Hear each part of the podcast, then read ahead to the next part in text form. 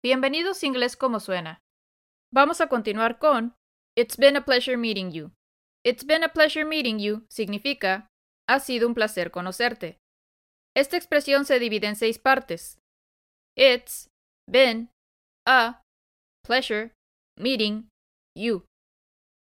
La primera parte sería it's, que se escribe I, T, apóstrofe, S.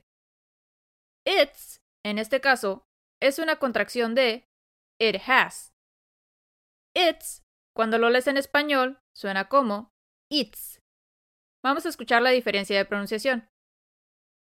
It's en español, it's en inglés. It's en español, it's en inglés. It's, it's.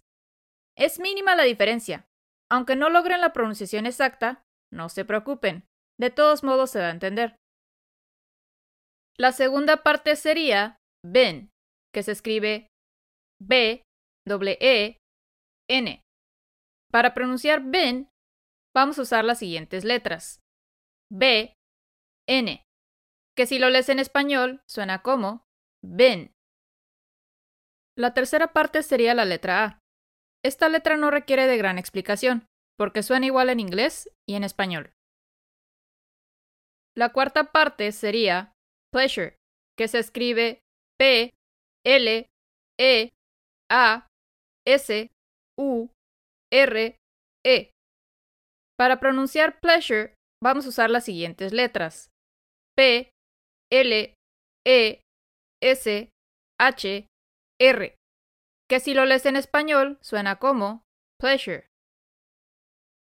La quinta parte sería meeting, que se escribe M, E, T, I, N, G. Para pronunciar meeting vamos a usar las siguientes letras. M, I, R, I, N, G. Que si lo lees en español suena como meeting. La sexta parte sería you, que se escribe Y, O, U.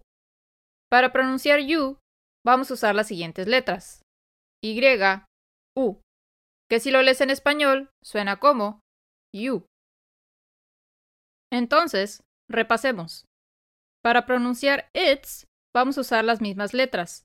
I, T, S. Para pronunciar ben, vamos a usar las letras B, N. La letra A se pronuncia igual en inglés y en español. Para pronunciar pleasure, vamos a usar las letras P, L, E, S, H, R.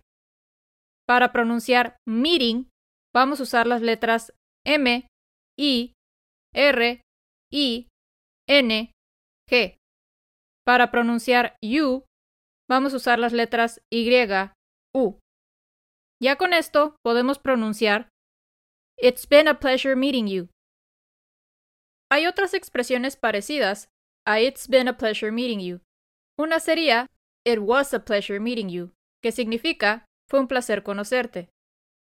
Si se dan cuenta, la única diferencia entre It's been a pleasure meeting you y la expresión It was a pleasure meeting you serían las palabras It was, que sustituyen a It's been. Entonces, en este caso, de lo único que se tendrían que preocupar es de pronunciar it was, porque todo lo demás de esa expresión ya se explicó.